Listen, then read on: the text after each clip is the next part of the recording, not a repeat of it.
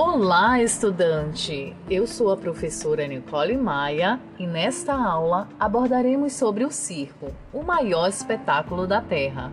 Além desse podcast, você terá acesso a um texto de apoio que irá complementar o seu estudo para a prova.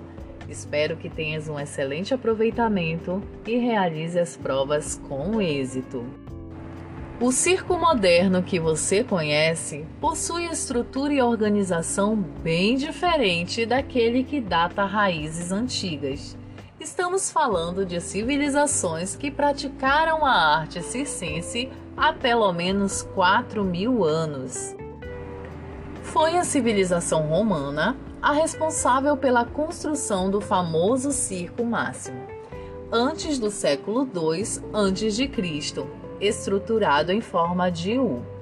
Este circo era capaz de comportar até 150 mil pessoas. Porém, a partir de 80 anos depois de Cristo, os eventos que eram realizados lá passaram a acontecer no Coliseu, um anfiteatro, construção romana em que uma área central de apresentação é rodeada por arquibancadas dispostas em camadas. Isso porque um grande incêndio ocasionou a destruição do circo máximo. No Coliseu faziam parte do espetáculo lutas de gladiadores, entre eles e animais selvagens. As apresentações eram financiadas pelo Estado romano. Um fato curioso a se refletir era sobre a desigualdade social vivenciada na época em que poucos ricos detinham poder enquanto a maioria da população vivia na miséria. Para tanto, a fim de manter a população sob controle e longe de revoltas, os poderosos ofereciam diariamente, além da distração com o espetáculo de circo, trigo gratuito para quase 200 mil pessoas. Essa ação ficou conhecida como a política do pão e circo.